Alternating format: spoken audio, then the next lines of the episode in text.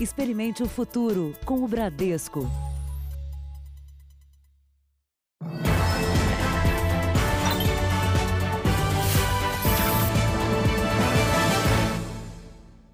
Boa noite. Boa noite. A perícia encontrou veneno de rato na comida que matou dois moradores de rua em Itapevi, na Grande São Paulo. Os investigadores querem saber agora como a marmita foi envenenada. Os laudos divulgados hoje apontaram que havia veneno de rato na comida consumida por Wagner Gouveia, de 37 anos, desempregado, e José Araújo Conceição, de 61 anos, que trabalhava como carroceiro existia uma substância tóxica, altamente tóxica, que é componente, um dos componentes principais do chumbinho. Com o resultado, a polícia descarta uma das linhas de investigação, a de que o alimento estivesse estragado. Restam agora outras duas hipóteses: investigar a origem do alimento e como se deu a contaminação. Na próxima semana deve sair o resultado da amostra coletada no estabelecimento onde foram preparadas as refeições servidas na noite do dia 21 para os moradores de rua em Itapevi. Com o laudo, o delegado vai conseguir confirmar se o envenenamento aconteceu antes ou depois do preparo da comida. A polícia deve ouvir novas testemunhas do caso nos próximos dias. Os moradores mortos dormiam nesta borracharia em um posto de combustíveis. Além deles, um menino de 11 anos e uma adolescente de 17 também passaram mal. A adolescente já recebeu alta do hospital e o garoto continua internado. Câmeras de segurança registraram quando os carros com as doações chegaram ao posto para fazer a distribuição das marmitas. Uma das pessoas que fizeram a doação reconheceu o veículo e já prestou depoimento. Ela afirma que a comida que fez não estava envenenada. Veja agora outros destaques do dia. Polícia busca criminosos que assaltaram banco no interior de São Paulo. Economia americana tem queda histórica. Trump propõe adiar as eleições presidenciais. Presidente Bolsonaro faz primeira viagem após isolamento. E primeira-dama é diagnosticada com Covid. O flagrante da queda de helicóptero dos bombeiros.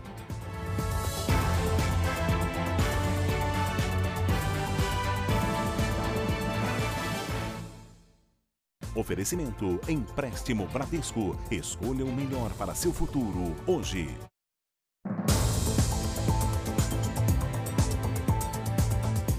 A polícia de São Paulo fez hoje uma operação para desmontar o chamado Tribunal do Crime, uma espécie de corte clandestina que julga, mata e enterra quem desobedece às regras da facção criminosa.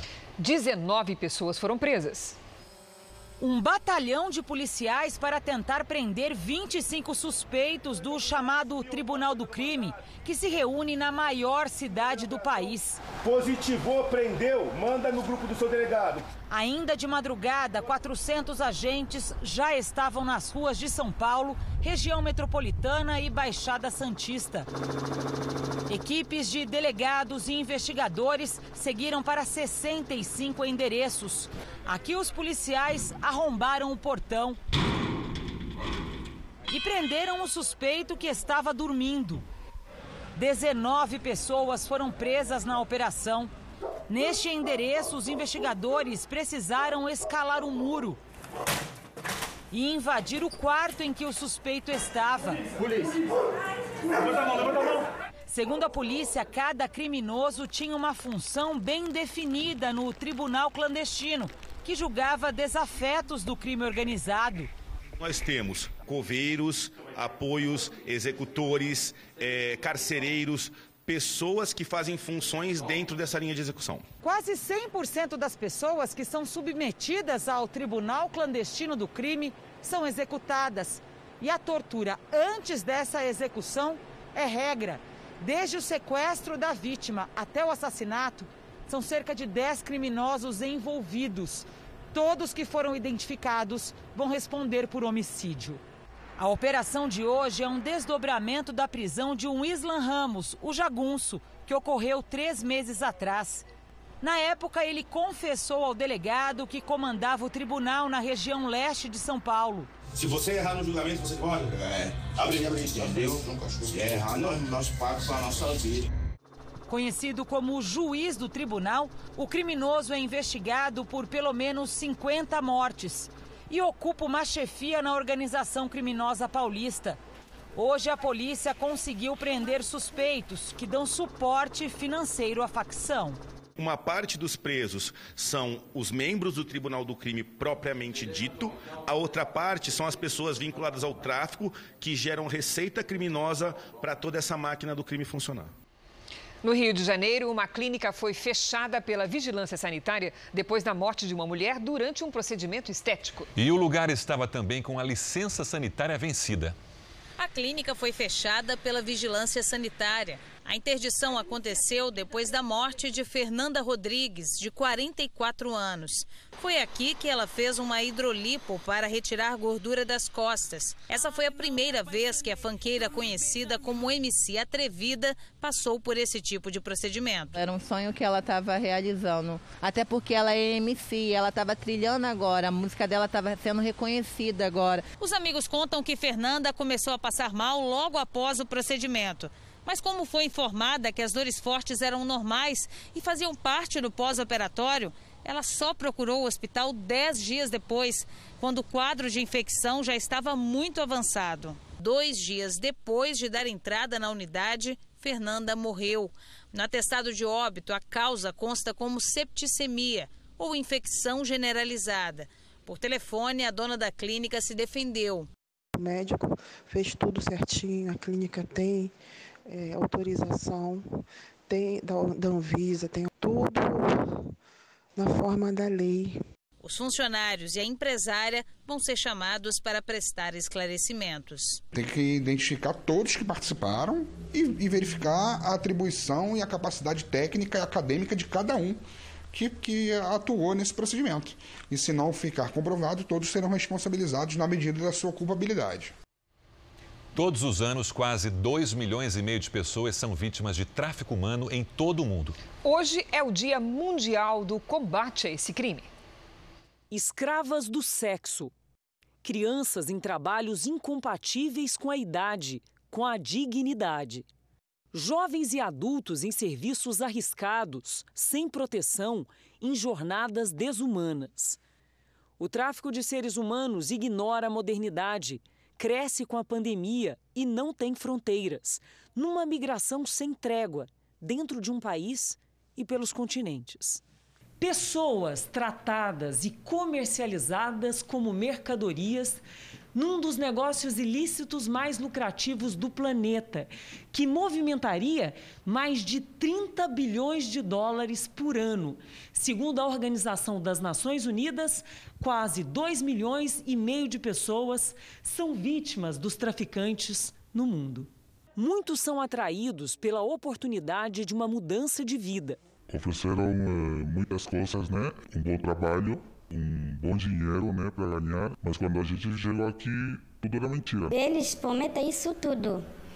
Você vai ter boa vida, passagem, comida.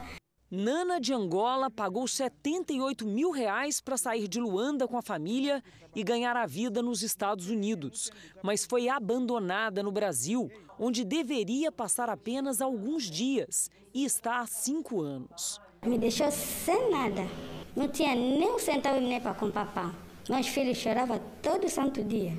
Fugindo da miséria no Congo, Cici vendeu tudo o que tinha e caiu no mesmo tipo de golpe, em troca de promessa de emprego e escola para os filhos. Nunca chegou ao destino. Chegou no Brasil às três horas da manhã. Faz muito frio. Cinco horas, seis horas. Ninguém apareceu.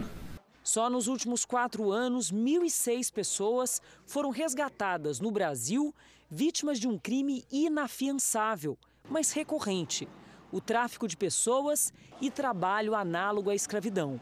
É fundamental, por ser um crime subnotificado, né, que, mesmo na dúvida, mesmo na eventual suposição de uma situação de tráfico, que uh, a, as denúncias ocorram. As pessoas têm um sonho e sempre tem um aliciador que vai e vende exatamente o sonho que a pessoa precisa para se transformar num usado na rede do tráfico de pessoas.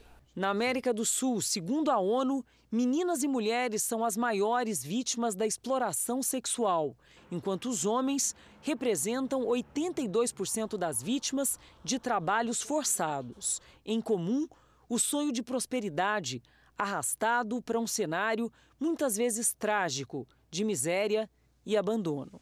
Para melhorar minha vida.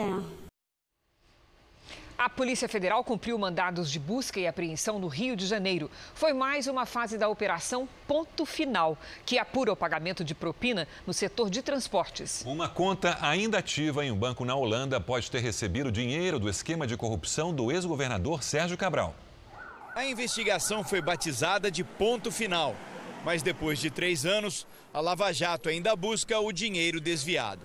Para o Ministério Público Federal, o setor de transportes foi uma das principais fontes de arrecadação de propina no esquema liderado pelo ex-governador Sérgio Cabral. As buscas agora foram em endereços na capital e no interior do estado.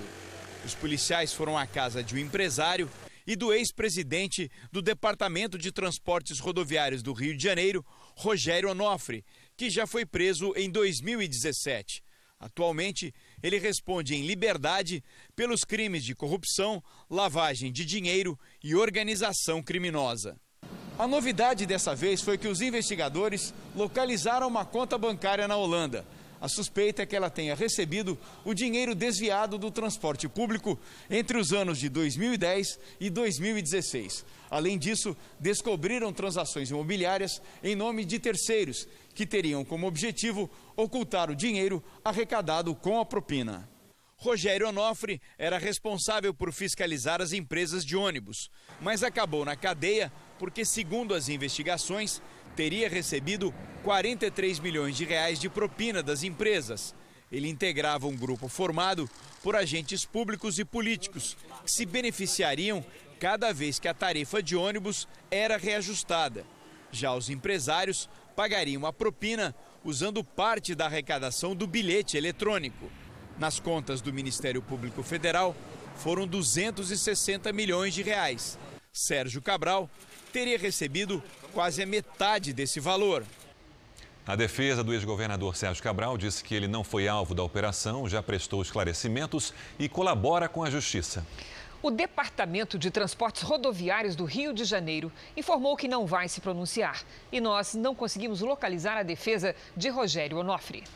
Vamos agora aos números de hoje da pandemia de coronavírus no Brasil. Segundo o Ministério da Saúde, o país tem mais de 2 milhões e 600 mil casos de Covid-19, com 91.263 mortos. Foram 1.129 registros nas últimas 24 horas. Ainda de acordo com o boletim do Ministério da Saúde, 1.824.095 pacientes estão curados e mais de 694 mil seguem em acompanhamento. O ministro da Ciência e Tecnologia, Marcos Pontes, é o quinto titular de pasta a testar positivo para a Covid-19. E hoje, a primeira-dama, Michele Bolsonaro, também foi diagnosticada com a doença. Acompanhada pela equipe médica da Presidência da República, Michele apresenta bom estado de saúde e vai seguir todos os protocolos estabelecidos para o tratamento da doença.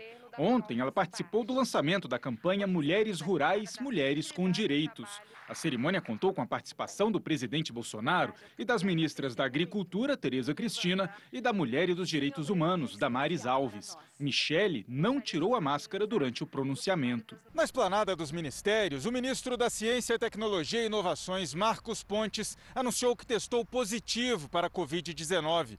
Ele é o quinto ministro do governo Bolsonaro a contrair a doença. Eu vou permanecer trabalhando né, com isolamento e continuar a despachar normalmente com, com isolamento. Mas daí a gente vai tratar e tudo vai dar certo se Deus quiser. Já tiveram coronavírus os ministros Augusto Heleno, do Gabinete de Segurança Institucional, Bento Albuquerque, de Minas e Energia, Onix Lorenzoni, da Cidadania e Milton Ribeiro, da Educação, que ainda se recupera além do próprio presidente Bolsonaro. A Prefeitura do Rio de Janeiro recebeu hoje uma proposta do setor hoteleiro para o Réveillon. A ideia é espalhar para outras áreas da cidade a festa da virada, evitando a concentração em Copacabana. O prefeito Marcelo Crivella vai avaliar a proposta com a Vigilância Sanitária e o Conselho Científico da cidade.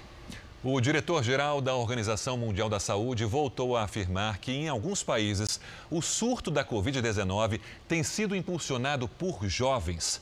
Ele disse que os jovens têm baixado a guarda, mas devem lembrar que não são invencíveis e podem morrer por conta da doença.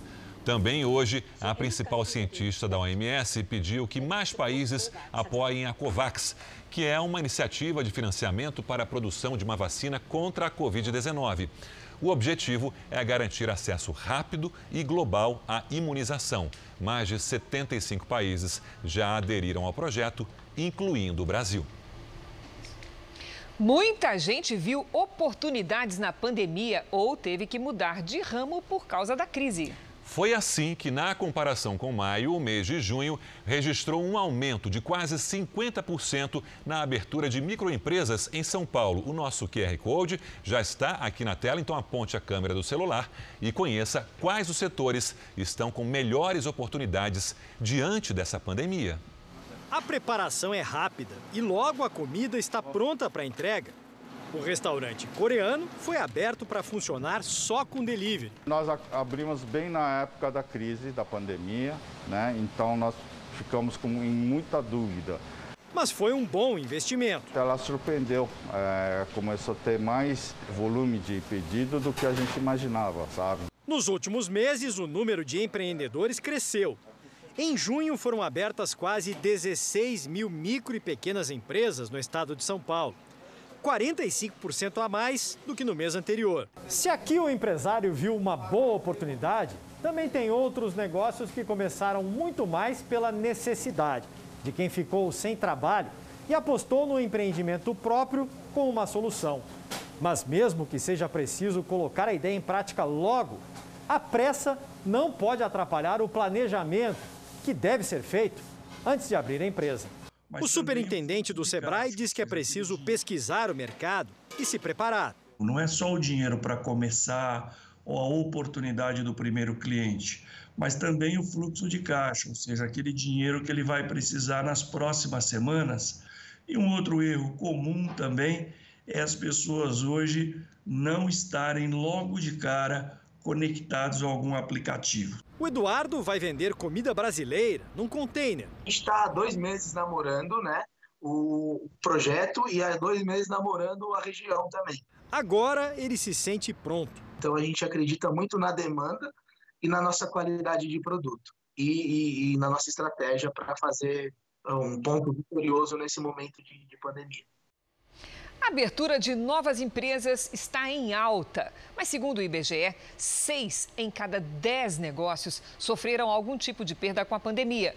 Muitos até deixaram de existir. O restaurante do seu Salomão fechou depois de 20 anos. Eu tinha quase 40 funcionários, funcionava aqui de 11 às 10 da noite. Eu recebia aqui 300 pessoas por dia. Segundo o IBGE, das quase 3 milhões de empresas em funcionamento no país na segunda quinzena de junho, mais de 62% foram afetadas negativamente. 22,5% sentiram pouco impacto e 15% até saíram ganhando em meio à crise, como comércio por atacado e serviços de entrega. Analisando cada região brasileira, as empresas do Nordeste são as que mais têm tido prejuízos. Logo depois aparecem o Sudeste, o Centro-Oeste e o Sul. Apenas a região norte teve mais empresários que não sentiram os impactos da crise ou até lucraram com ela. O setor de serviços, que inclui bares e restaurantes, foi o mais prejudicado e a retomada será lenta. Essa pizzaria se prepara para reabrir depois de quatro meses fechada.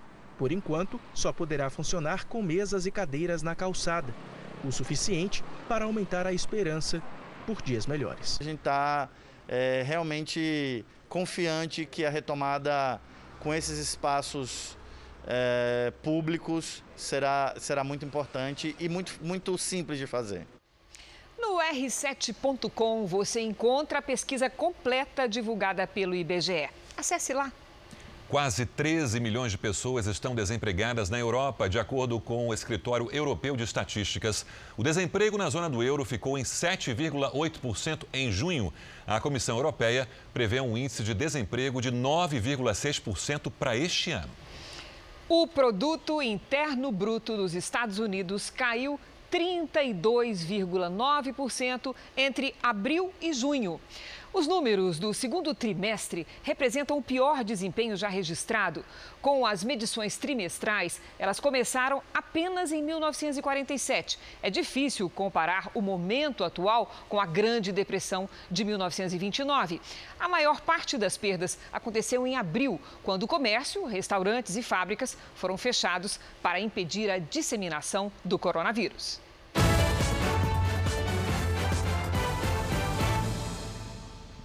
O presidente Donald Trump sugeriu adiar as eleições presidenciais nos Estados Unidos para depois da pandemia.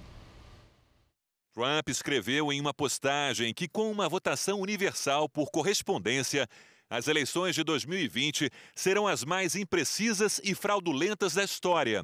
Ele então sugeriu que tudo aconteça apenas quando as pessoas puderem votar de maneira adequada, segura e protegida. Os Estados Unidos permitem aos eleitores que mandem seus votos pelo correio. Mas para Trump, não há precisão nesse sistema. Mais tarde, ele publicou que os resultados da disputa devem sair na mesma noite em que ela acontecer, e não dias, meses ou até anos depois. Assim como no Brasil, é o Congresso e não o presidente quem pode adiar a data das eleições. Também hoje, o empresário e político Herman Cain, que foi pré-candidato à presidência pelo mesmo partido de Trump em 2012, morreu em decorrência da Covid-19. O presidente o homenageou pelas redes sociais. Ainda nesta edição, presos policiais suspeitos de envolvimento com milícia no Rio de Janeiro.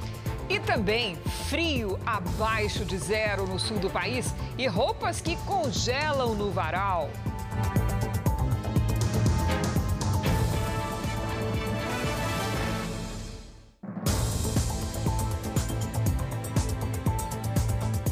Presidente Jair Bolsonaro fez hoje a primeira viagem depois de se recuperar da Covid-19. Ele visitou a Serra da Capivara, no Piauí, e também o norte da Bahia. Campo Alegre de Lourdes tem uma lagoa no meio da cidade, mas a água só serve para matar a sede dos animais. Pega a água da chuva, é, coloca bicas, né? Na casa. Aqui, água para beber só das cisternas ou dos caminhões-pipa. Na cidade, o presidente participou da inauguração de um projeto de abastecimento de água. O investimento do governo federal foi de 90 milhões de reais. Mais de 40 mil pessoas serão beneficiadas com a água tratada. O presidente retirou a máscara para fazer o pronunciamento. Eu lá no Sudeste, a minha região, nós não temos problema de falta d'água.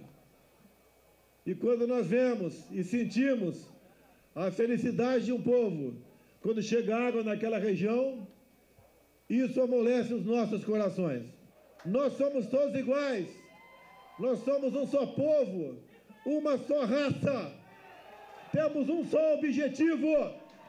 É o Brasil acima de tudo. No Piauí, Bolsonaro montou num cavalo ainda no aeroporto de São Raimundo Nonato, região sul do estado.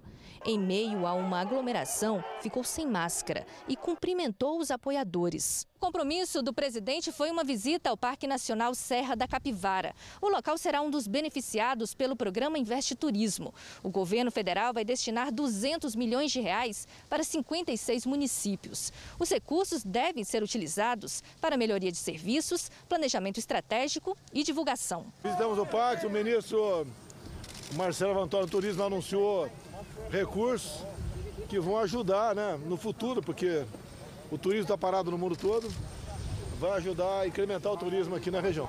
O Parque Nacional da Serra da Capivara é o mais importante sítio arqueológico do Brasil. Com cerca de 1.300 sítios, o local é considerado Patrimônio da Humanidade pela Unesco, a Organização das Nações Unidas para a Educação, a Ciência e a Cultura. A possível criação de um imposto parecido com a CPMF para compensar a desoneração da folha de pagamento das empresas promete ser o ponto principal nas discussões da reforma tributária. O Congresso e o governo esperam que a comissão mista que vai debater as propostas da reforma volte a se reunir na próxima semana. Nos bastidores, todos os interessados tentam conquistar apoio. O Ministério da Economia, por exemplo, atua para convencer os empresários que a criação de um novo imposto sobre pagamentos pode ser o caminho para desonerar os impostos sobre os salários. Integrantes da equipe de Paulo Guedes têm dito até ser possível zerar os tributos sobre a contratação de trabalhadores. Até um salário mínimo, as empresas não pagam a contribuição patronal.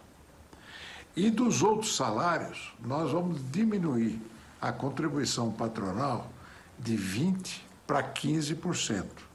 Porque assim, com essas é, duas implantações, nós vamos conseguir reduzir o impacto da folha para melhorar as condições das empresas prestadoras de serviço. Para evitar as disputas com a proposta mais polêmica, a de criação de um novo imposto parecido com a CPMF, o Ministério da Economia decidiu fatiar o texto vão ser enviadas ao Congresso quatro etapas. Apenas a primeira, que trata da unificação do PIS e da COFINS, já está com os parlamentares. A estratégia política do governo é tentar aprovar primeiro o que tem consenso e deixar os debates intensos para depois.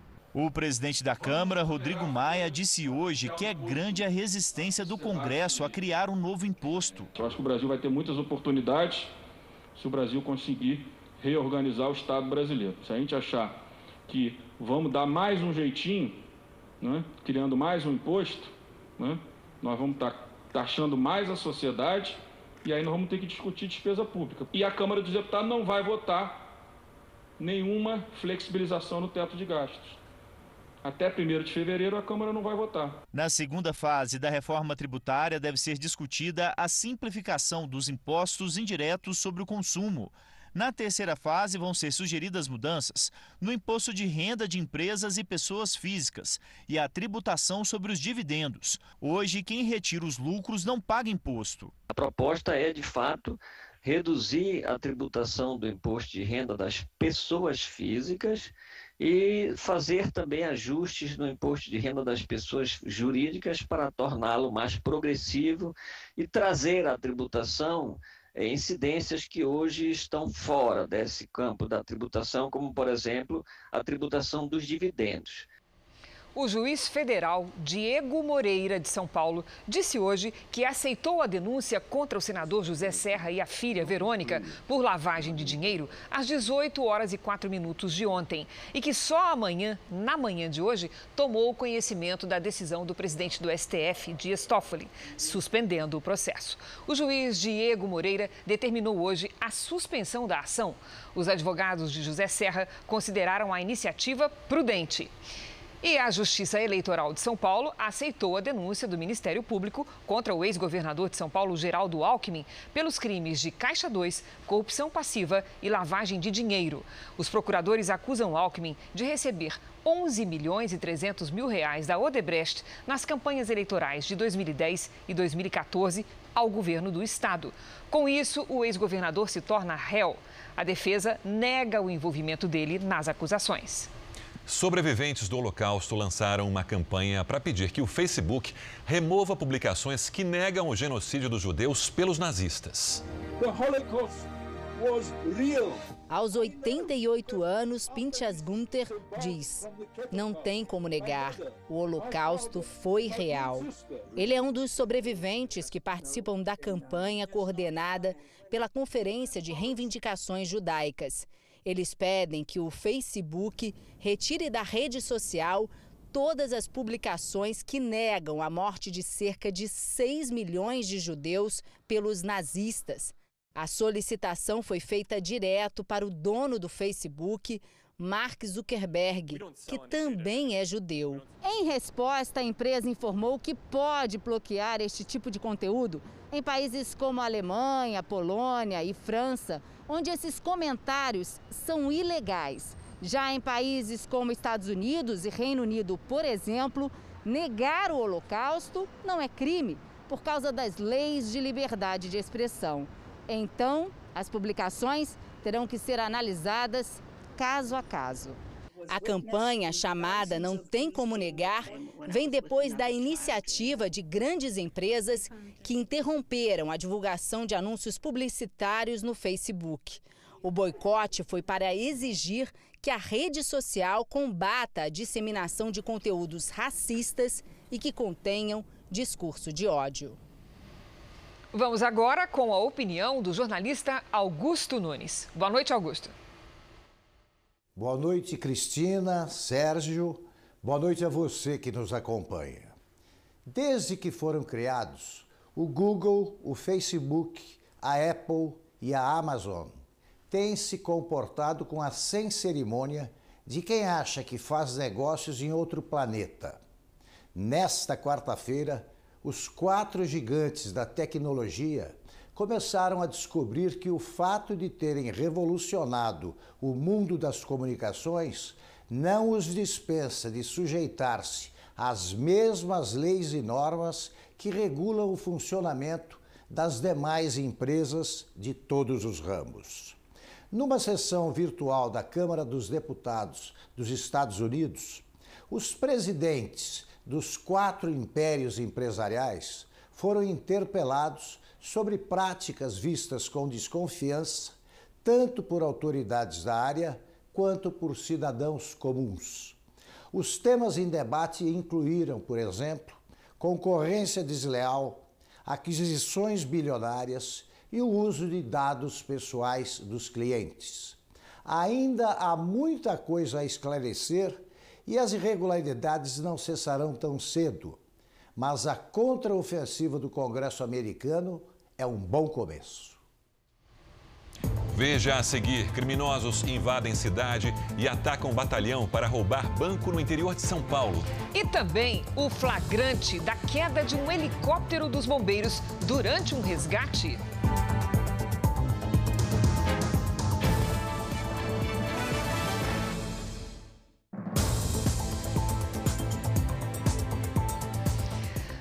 Na região sul, julho termina com inverno congelante em algumas cidades. Os termômetros desceram vários graus abaixo de zero.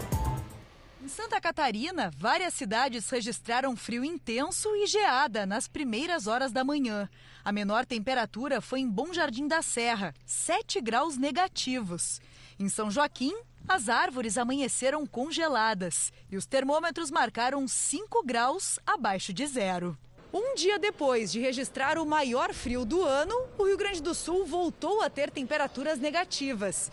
Em São José dos Ausentes, nos campos de cima da serra, os termômetros chegaram a marcar menos 2 graus. Em Porto Alegre, quem encarou as ruas sentiu na pele a temperatura gelada. O gaúcho está acostumado, né? Nós temos, às vezes, as quatro estações no mesmo dia. Nosso organismo para se aclimatar em dois dias é muito difícil, então a gente tem que estar tá mais precavido, hidratar bastante, chazinho quente, suco. Também houve geada em várias cidades gaúchas. Alguns moradores levaram um susto ao sair para o trabalho nas primeiras horas da manhã. Olha só esse carro como tá, olha só o gelo. Olha aqui, parece que está quebrado o vidro. Os pátios das casas também ficaram cobertos de branco e até as roupas do varal acabaram congelando. Imagina isso. Olha, hoje nós tivemos de tudo pouco pelo país: frio, ressaca, baixa umidade, queimadas e até geada. A gente vai saber agora com a Lidiane como é que vai ficar o tempo na nossa sexta-feira. Boa noite, Lidi. Tô até encolhida aqui, viu, Cris? Porque a gente vai ter um tempo bem parecido com essa quinta-feira, viu? Boa noite para você. Para quem nos acompanha, vai ser mais um dia bastante seco e com alerta para queimadas no centro-oeste e em Minas Gerais. A umidade fica abaixo de 20%. Em Goiás, Mato Grosso e no Tocantins. Para dar uma ideia do que é isso, a umidade no deserto do Saara, na África, é de 15% nada de chuva, do norte gaúcho até o Amazonas e também no interior do Nordeste. No sul, mínima de 4 graus na Serra Gaúcha logo cedo. Faz até 7 no sul de Minas e 13 no interior de Mato Grosso do Sul.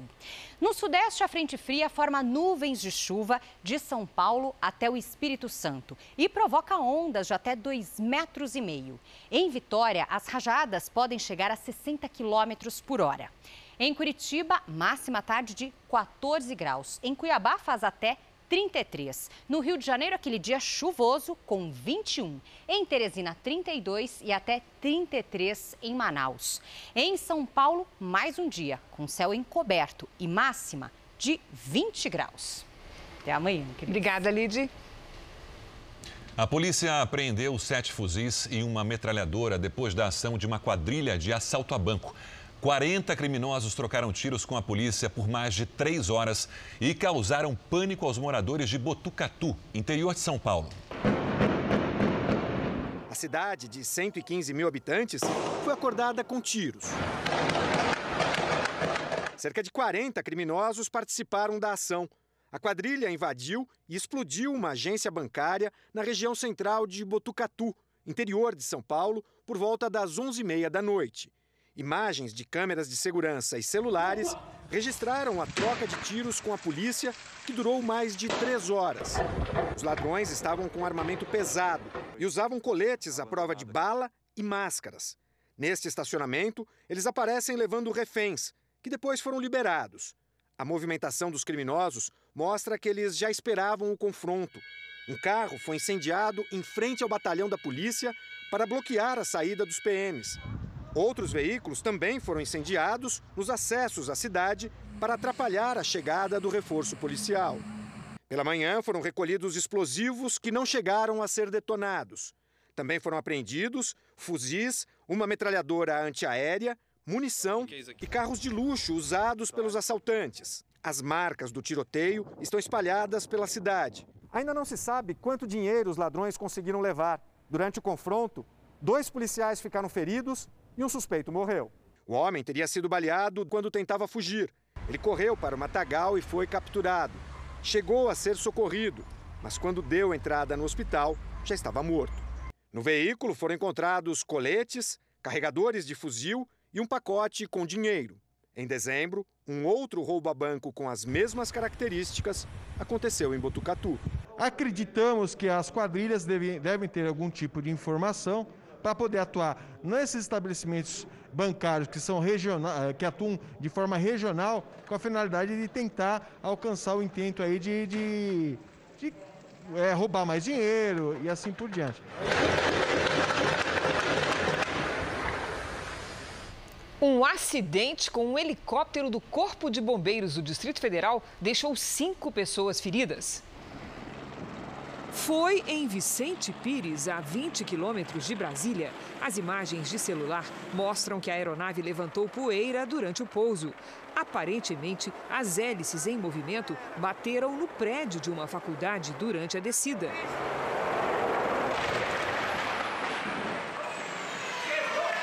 Caiu! Três bombeiros, uma enfermeira e um médico tiveram ferimentos leves e foram socorridos pelo Serviço Móvel de Urgência, o SAMU. Eles pousariam no pátio da faculdade para atender a um paciente com parada cardiorrespiratória. O caso vai ser apurado pelo Centro de Investigação e Prevenção de Acidentes Aeronáuticos. Já a Agência Nacional de Aviação Civil informou que o helicóptero estava com a documentação em dia.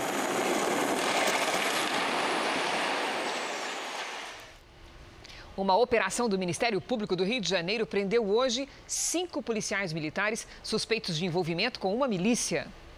A investigação descobriu que, além do trabalho como agentes do Estado, os PMs estavam praticando diversos crimes numa comunidade da Zona Oeste. Mas agiam principalmente dando cobertura à exploração ilícita de pontos de mototáxi. O segundo sargento Marcos Paulo Custódio Alves foi preso pela Corregedoria da Corporação no Palácio Guanabara, sede do governo do estado. De acordo com a denúncia do Ministério Público, os militares recebiam propinas da milícia para passar informações privilegiadas sobre operações policiais.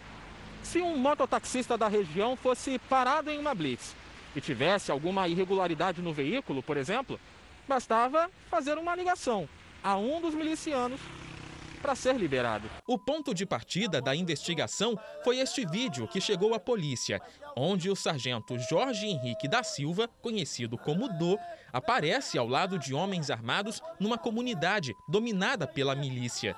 Jorge Henrique e o também sargento da PM, Adelmo da Silva Fernandes, seriam os líderes do grupo. Os dois foram presos. Outros oito policiais militares foram alvos de mandados de busca e apreensão. O subtenente Francisco Santos de Melo segue foragido. A Corregedoria de Polícia Militar fez um trabalho árduo, gerando vídeos com interceptação telefônica, foi identificando quais os policiais estavam envolvidos e o resultado foi hoje. As queimadas avançam pelo Pantanal. Sem chuva há quase dois meses, a região enfrenta a seca mais severa das últimas quatro décadas. Aeronaves do Exército e da Marinha levam as tropas aos locais de combate. Em pequenos grupos, bombeiros passam o dia tentando vencer o fogo que arde sobre a pastagem. No Pantanal, os diferentes tipos de solo dificultam ainda mais o trabalho.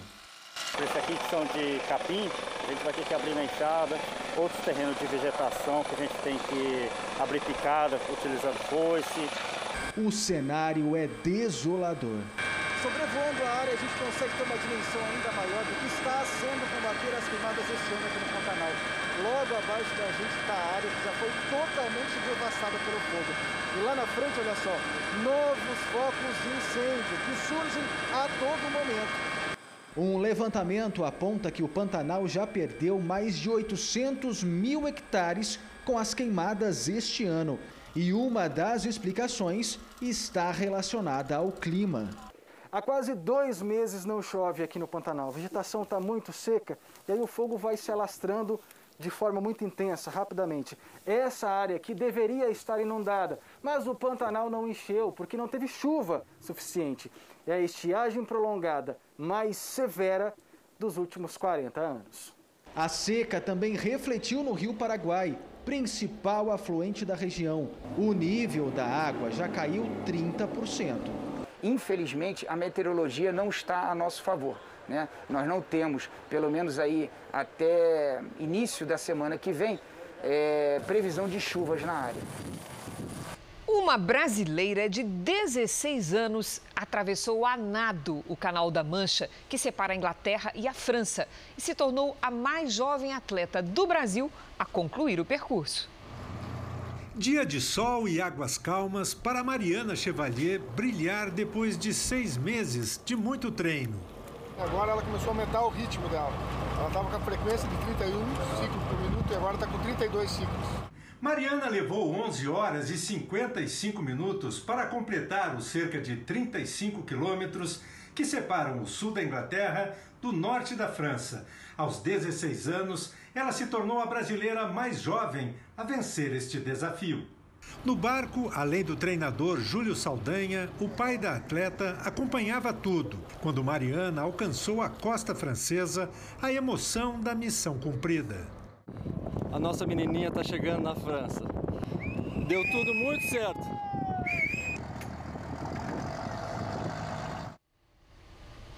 Igrejas e templos também tiveram que se adaptar à realidade imposta pela pandemia. Todos os cuidados foram tomados para dar segurança aos fiéis. Mesmo seguindo os protocolos, quase 400 prefeituras não respeitaram o decreto federal que considerou as atividades religiosas um serviço essencial. A decisão, segundo os cientistas políticos, pode custar caro nas próximas eleições municipais.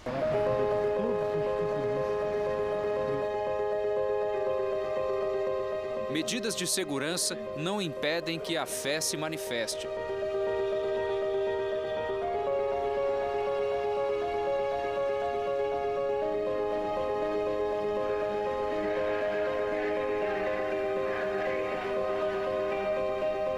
Nos lugares em que as igrejas e templos estão abertos, inclusive em cidades brasileiras, é assim que se faz. Existe um novo padrão para quem vai até uma igreja. Primeiramente, é preciso ter a consciência da limitação de lugares. Apenas 30% da capacidade máxima. Máscara, é claro, sempre muito bem posicionada, mas logo aqui na entrada um detalhe: a medição da temperatura. Opa, 36. Posso já começar a entrar mais alguns passos. Esse outro detalhe, álcool gel. Agora sim, eu estou liberado. Em São Paulo, a Igreja Ortodoxa marcou os assentos, só uma pessoa por banco.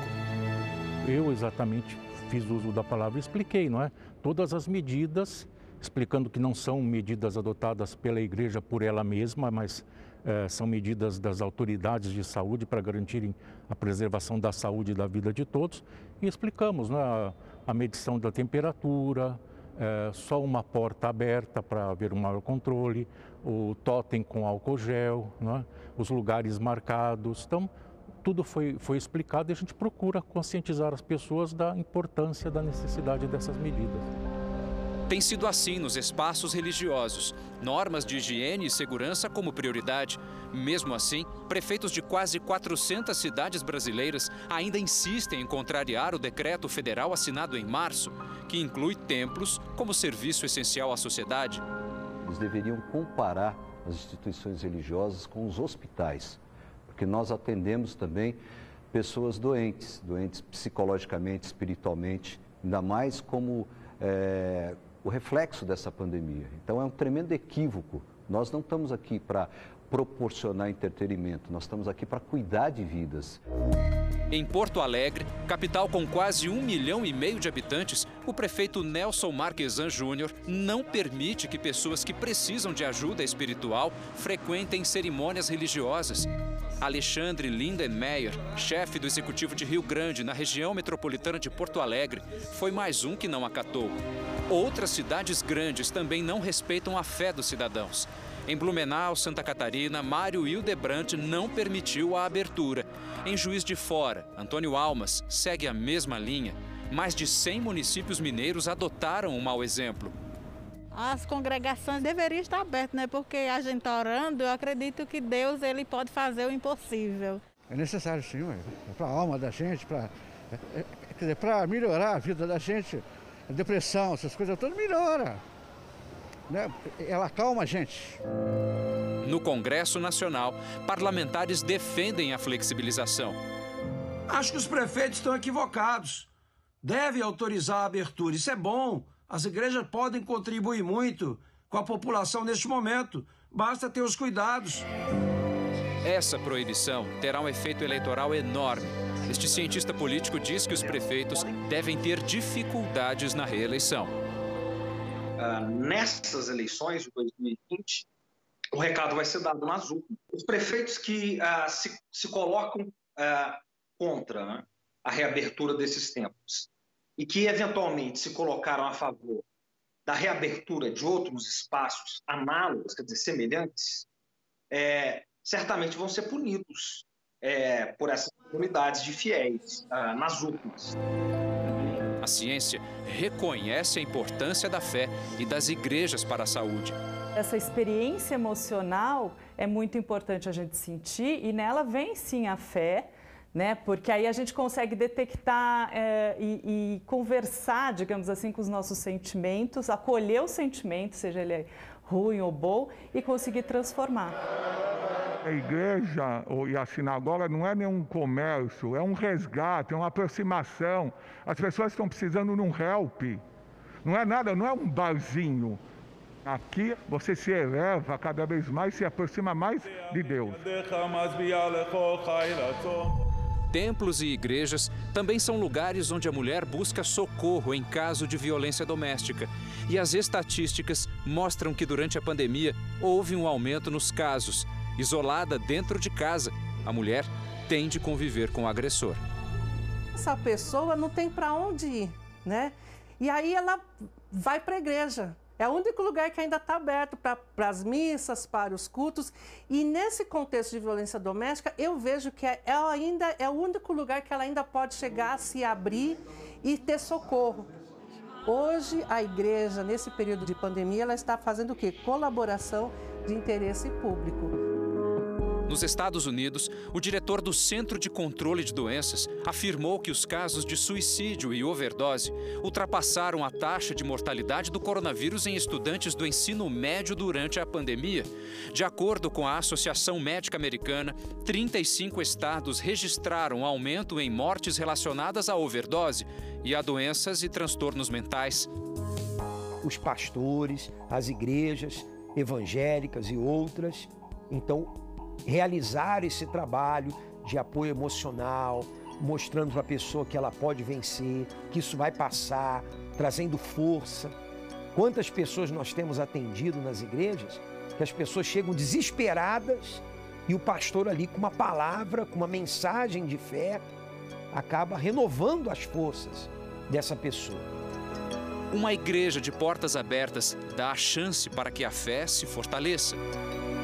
A fé significa que é a, a prática da, da, da, caridade, que seria o amor em movimento, faz com que as nossa, a nossa fé, a nossa, o, o entender que nós temos algo diferente dos aspectos materiais, que movimenta a nossa vida. E nesse momento ela é extremamente importante na compreensão e na própria tomada de ações. A fé ela é um instrumento de fortalecimento, de crescimento na vida das pessoas. Então, no momento de crise, a fé é muito importante. A fé sustenta as pessoas nesse momento. Essa volta representa um alívio para todos.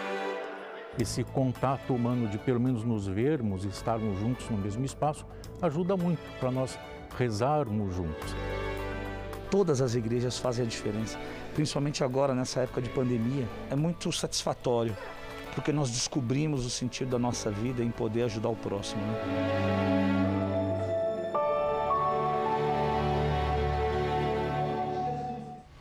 No portal R7 você encontra a lista completa das cidades em que as igrejas estão proibidas de abrir.